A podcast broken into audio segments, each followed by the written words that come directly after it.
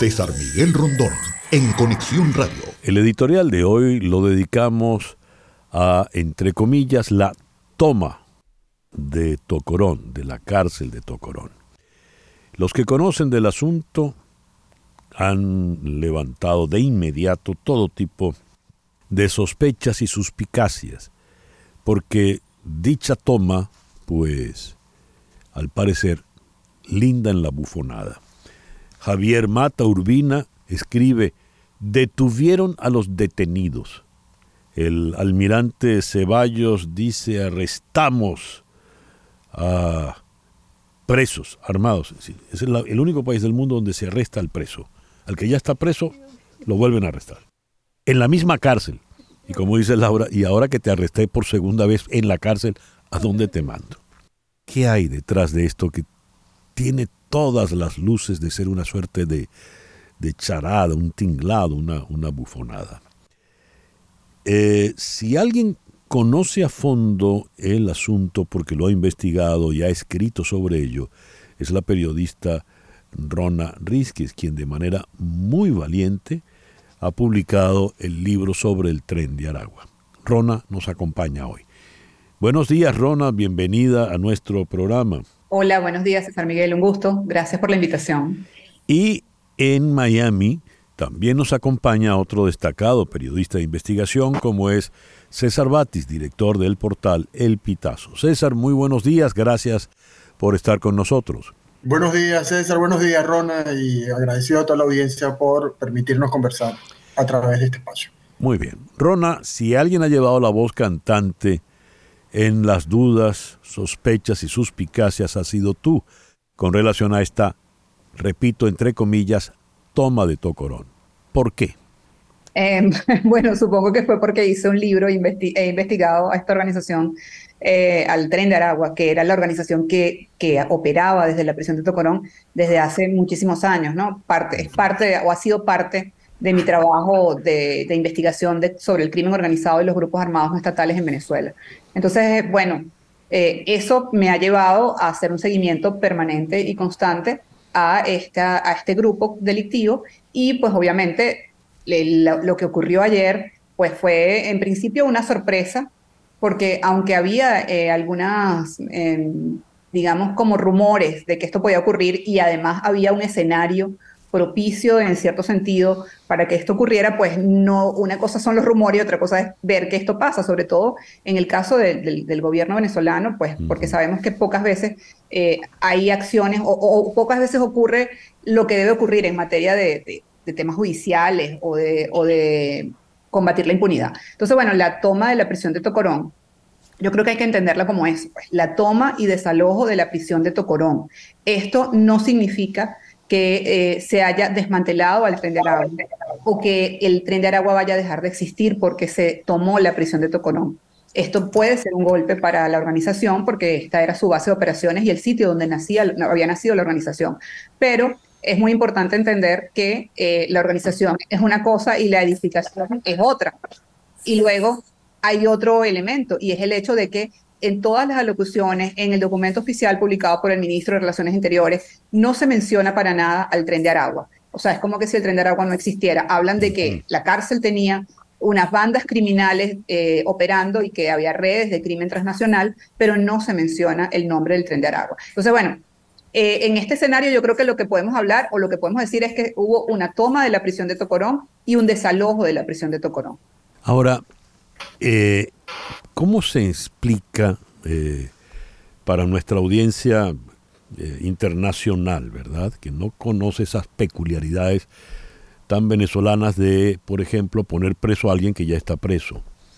¿Cómo se explica eh, las declaraciones particularmente absurdas, por no decir otra cosa, del almirante Remigio Ceballos, el ministro del Interior? Él dice la operación fue para desarticular bandas de la delincuencia organizada. Como tú refieres, no menciona a Tocorón. Y eh, dice encontraron a personas armadas. Habla de túneles, que encontraron túneles, pero no hace referencia a esa gran cantidad de instalaciones que tiene Tocorón. tenía como una especie de pueblo interno, conocido como el mercado, piscina, discoteca y demás. Me gustaría tu opinión al respecto. Le pregunto a César Batis, director del Pitazo. ¿Qué tal? Eh, bueno, eh, a ver, aquí primero tenemos que partir del hecho de eh, decir que hay una, una falta de transparencia, como en otros eventos. Hoy precisamente se están cumpliendo seis meses de la desaparición de la escena pública de Tarek El Aizamí y todavía no sabemos los detalles de ese caso. ¿Qué fue lo que pasó? ¿Dónde está? ¿Y qué va a pasar con, con Tarek El Aizamí? Eh, esto se, se, inscribe en la misma dinámica de falta de transparencia. No sabemos. Dentro de dos horas aproximadamente, o menos de dos horas, eh, eh, hay una rueda de prensa para hablar del el resultado de esta operación Gran Cacique Guaycaipuro. Nos darán respuesta a estas preguntas, por ejemplo, dónde están los líderes de esta organización del Tren de Aragua, el Niño Guerrero, dónde está Santanita, que aunque no es líder de la organización, es un, es un, es un delincuente de, eh, con mucha presencia en el estado Lara y que estaba en resguardo allí en Tocorón. ¿Nos darán respuesta a esa pregunta? No lo creo. Ahora, lo que está claro es que el gobierno, ante la, eh, con estas ausencia de información hasta ahora, de no mencionar, por ejemplo, al niño guerrero y a otros líderes que estaban allí, lo que está tratando de, de, demostrar que es, realizó una acción. Una acción que, como dice eh, eh, Rona, es de desalojo, es de toma, pero que eh, precisamente no alcanza la profundidad de, el, de, de, la gravedad del asunto, porque se habla de desarticular una banda, pero esa banda sigue presente porque sus líderes están activos no están detenidos. Es más, el niño guerrero estaba dentro de Tocorón no cumpliendo una orden de, detención, no cumpliendo una orden de un tribunal, sino porque lo deseaba. Y desde allí actuaba, como bien lo ha dicho Rona en su libro, y desde allí actuaba y operaba no solo en Venezuela, sino en otros países eh, de, de Sudamérica. Entonces, la, la, yo creo que eh, falta, como decía al principio, falta mucha transparencia, como en otros tantos asuntos del gobierno de Maduro, en esta, en este, en esta acción en, el, en Tocorón. Y además esperamos que nos digan dónde están los líderes y luego también tenemos que buscar la pregunta, y creo que ya Ron asomó algo de eso, ¿por qué en este momento esta acción? Bien, esas son las dos preguntas que le quiero formular directamente a Rona. ¿Dónde están los líderes, fundamentalmente el niño guerrero Ronda? ¿Y por qué ayer? ¿Qué pasaba en el día de ayer para montar este show con 11.000 hombres en armas en las calles de Tocorón? Rona. Sobre el destino o el paradero de los líderes del, del tren de Aragua, pues no se sabe nada. Eh, hay versiones de que salieron hace una semana, salieron hace dos días, o sea, lo que sí está claro es que obviamente tenían conocimiento de lo que iba a pasar y por supuesto salieron antes de que todo esto ocurriera.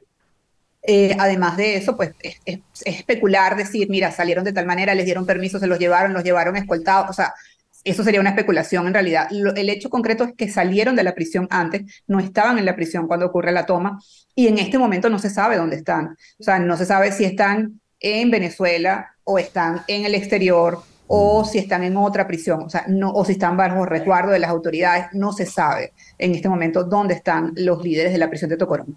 Hay otro elemento que es importante señalar allí sobre el niño guerrero, o sea, y es que el niño guerrero ya eh, no podría hablarse de que está fugado, porque el niño guerrero había cumplido ya su condena entre finales del año pasado y principios de este año, y pues en realidad estaba en Tocorón por, por, decisión propia, porque era el centro de operaciones del grupo que él dirigía y porque allí me imagino se sentía seguro, pero en realidad pues él no estaba eh, ya cumpliendo ninguna condena. Y pese a que uno pudiera suponer que hay otros hechos delictivos en los que se le pudiera o con los que se les pudiera vincular, ocurridos incluso en otros países de la región, pues no había en Venezuela ningún tipo de acción judicial en su contra, así que él perfectamente podía salir cuando quisiera eh, en, en, en este caso, ¿no?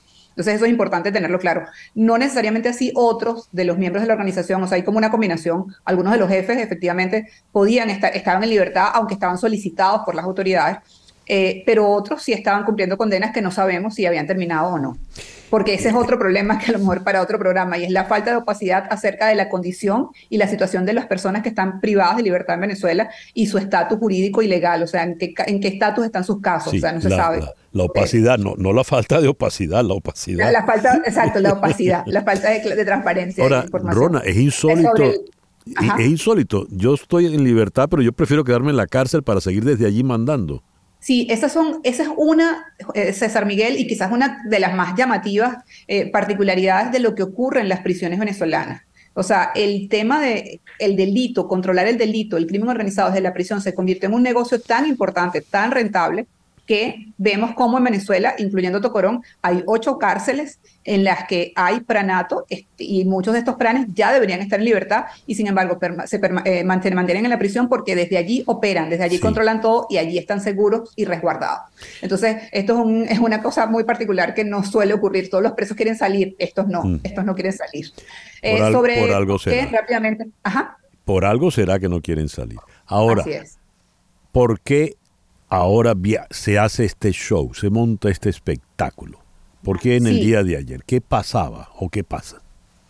Yo respondo rapidito para que César continúe. Eh, yo tengo eh, dos hipótesis principales. Una, que es mi principal hipótesis, es que el gobierno de Maduro está desde ya hace un tiempo intentando legitimarse internacionalmente por distintas razones, para buscar el, reconocimiento de otros países, que ya ha conseguido algunos, para buscar que sean levantadas las sanciones por parte de Estados Unidos y otros países también. Y en esa búsqueda de, legitimidad, pues está todo este, este tema por el proceso electoral, por elecciones transparentes, etcétera, etcétera, y otro tipo de acciones que ha, ha venido tomando. Y para mí, esta acción tiene que ver con eso. ¿Por qué? Porque el tren de Aragua se había convertido en una especie de piedra en el zapato, en una molestia internacional que había sido reportada por autoridades de varios países como Chile, Colombia, Perú y por autoridades de peso que habían exhortado al gobierno venezolano a eh, tomar medidas contra la prisión de Tocorón, porque en las investigaciones que realizaban en estos países identificaban que las órdenes de los miembros del Tren de Aragua que estaban operando en estos países venían de la prisión de Tocorón, salían de la prisión de Tocorón. Entonces, esto debe haberse convertido en algún tipo de complicación internacional para toda esta eh, búsqueda de legitimidad que está haciendo el presidente Nicolás Maduro, y es muy probable que la acción tuviera un poco que ver con esto. Luego está, pues, que ayer era el día de la presentación del informe de la misión de determinación de hechos, y creo que, bueno, César puede ampliar un poco más esto. César, mm, tu impresión ¿Por qué yo agregaría eso, yo agregaría eso también el clima interno del gobierno de Maduro. A ver. Eh, eh, son totalmente válidas las dos hipótesis que ha planteado Rona, pero agregaría eso también la lucha de los poderes internos entre los militares y los civiles. Fíjate que Iris Varela fue desplazada del Ministerio de, de Prisiones y hay, unos, hay una militar ahora encargada de esto y eh, por supuesto de, dentro de la facción de los militares, aunque no son militares, agregaría también la parte, lo que corresponde a la policía eh, del 6CPC, la Policía Nacional Bolivariana, es decir, los cuerpos de seguridad ante la posición de los civiles dentro del gobierno en, en, cuanto a este tema del tren de Aragua. Creo que también es un factor de presión porque además internamente, y esto lo uno con el tema político electoral, internamente el Maduro, aunque suena como candidato presidencial para el 2024, lo más seguro, hay dudas dentro del mismo oficialismo si eh, Maduro debería ser el candidato. E incluso han ocurrido mediciones internas que no favorecen a, a Maduro. Entonces Maduro tiene que construir su legitimidad, como dice Rona muy bien, externamente, pero también en lo interno del partido tiene que fortalecerse. Y por eso acciones como esta, acciones gatopardianas, porque cambian sin cambiar nada. Porque un, un, detalle bien importante, y yo creo que aquí pensando ya en los próximos días, veamos qué ocurre, por ejemplo, en el entorno de las minas, porque como lo dice Ron en su libro, el tren de Aragua tiene presencia en las minas. Habrá un operativo en las minas para desarticular la parte del tren de Aragua muy importante, un líder del tren de Aragua que opera en las minas. veremos cómo será el seguimiento o persecución de los líderes del tren de Aragua. ¿Se dará? veremos la baja de algunos, como dicen los organismos policiales, que realmente es un asesinato y en la mayoría de los casos un acribillamiento de los líderes negativos de estas organizaciones. Se, se dará eh, se dará la muerte de alguno de estos integrantes del liderazgo del tren de Aragua para justificar lo que ya han hecho, para darle algún un, elemento de decir, sí, actuamos con fuerza y no fue una negociación. Yo creo que hay que estar muy atento a lo que ocurrirá en torno al tren de Aragua. O dejarán que pase todo esto debajo de, la mesa, que se le olvide, que, se, que, se, que, en medio del tema político electoral se olvide qué ha pasado con el tren de Aragua y simplemente, como lo digo al principio, será un, un cambio gato pardiano. Quiero agradecerles, lamentablemente el tiempo se nos ha terminado, pero les agradezco mucho a César Batis, quien acaba de hablar, aquí en Miami, director del portal El Pitazo. Muchas gracias, César. Gracias a ti. Y eh, Rona Rizquez, la autora del libro El tren de Aragua. Eh, valga, voy a hacer la cuña. El libro El tren de Aragua, la banda que revolucionó el crimen organizado en Venezuela, se puede adquirir vía Amazon. Así que está a disposición de todos. Rona, muchísimas gracias por atendernos en el programa de hoy. Gracias, gracias, gracias por la invitación. César Miguel Rondón, en Conexión Radio, en Éxitos 107.1 FM.